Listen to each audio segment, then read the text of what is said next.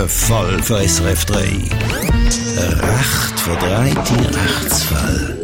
Mit dem Beobachter. Und dank automatischer Bonitätsprüfung wird schnell abgecheckt, ob man keine Betreibungen oder so ähnliches hat. Beim Stefan Kuonen aus Natters ist die Bonitätsprüfung negativ ausgefallen. Und zwar wegen einem Parkbus aus dem Jahr 1982, wo er damals nicht gezahlt hat.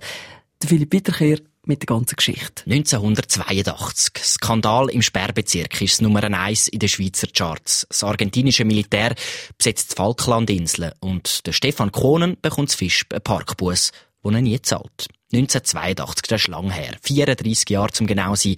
Aber für den Stefan Kohnen wird das Jahr plötzlich hochaktuell. Er will nämlich in einem Online-Shop eine Bestellung auf Rechnung machen. nachher hat es eine Bonitätsabfrage gemacht, innerhalb ein paar Sekunden hat schon geheissen, dass ich negativ sei ausgefallen. Der Stefan Kohnen darf keine Bestellung machen, weil er offenbar nicht kreditwürdig ist. Er geht dieser Sache nach und findet heraus, dass eine Inkasso-Firma Geld von ihm fordert. Und zwar 82 Franken für die Buß aus dem Jahr 1982 und nochmal 82 Franken für den Verzugsschaden, wie es heisst. Für den Stefan Kohnen ein Schock. Da gibt man alle Wolken, wenn mich das eine höhere Frechheit täuscht, was die Firma da macht. Besonders regt es den Stefan Kohnen auf, dass nicht nur er von dieser uralten Bus blockiert wird, sondern seine ganze Familie. Wo seine Frau und sein Sohn eine Online-Bestellung auf Rechnung machen wollen, kommt nämlich genau die Gleichmeldung wie bei ihm. Also sieht das so aus wie alle wohnen. Der Adresse, wo ich jetzt wohne, lebend, dass die bonitätsnegativ sind. Der Stefan Kohnen hat darum jetzt der Inkassofirma in einem Brief geschrieben,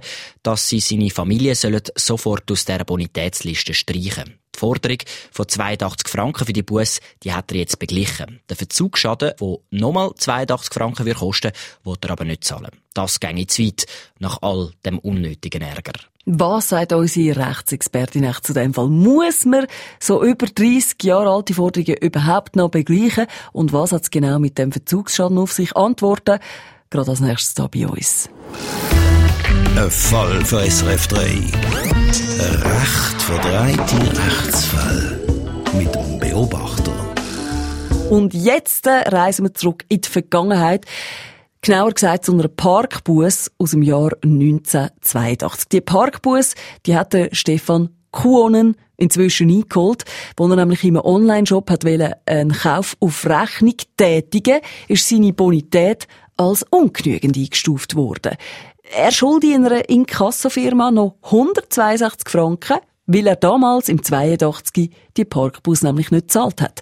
Rosmarie Neff, Rechtsexpertin vom Beobachter, da klären wir gerade mal, ob das überhaupt möglich ist. Ein Fall für SRF 3. Ein recht verdrehte Rechtsfall. Mit dem Beobachter.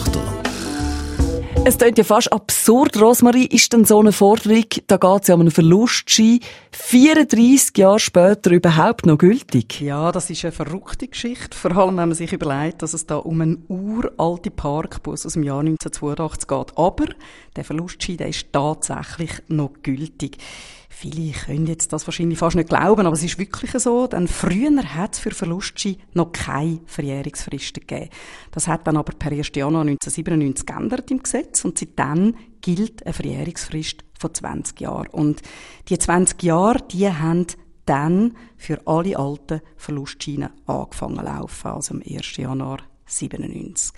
Man rechnet 1. Januar 1997 plus die 20 Jahre das heisst, im Fall von Stefan Quonen ist sein Verlustschein noch nicht verjährt. Die Verjährungsfrist die läuft erst in ein paar Tagen ab, nämlich am 1. Januar 2017. Der Stefan Quonen, der hat sich ja darüber geärgert, dass nicht nur bei ihm die Bonitätsprüfung negativ war wegen dieser alten Geschichte, sondern auch gerade bei seinem Sohn und bei seiner Frau. Die hängen jetzt einfach mit drin. Ist das korrekt? Nein, das ist alles andere als korrekt, denn es ist ausschließlich der Stefan Quonen, der für seine alte Schuld haftet und niemand anders, also weder seine Frau noch sein Sohn müssen da den Kopf anheben.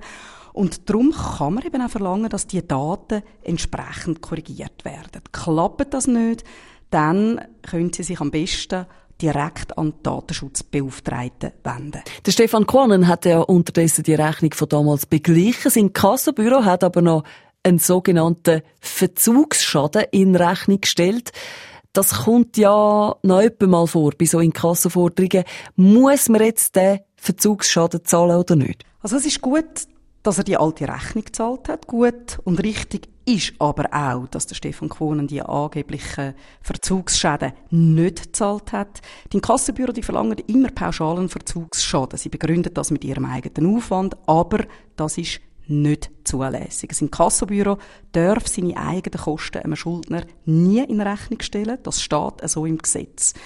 Und in dem speziellen Fall, wo ein Verlustschein vorhanden ist, dürfen übrigens auch keine Verzugszinsen und keine Mahnspesen verlangt werden.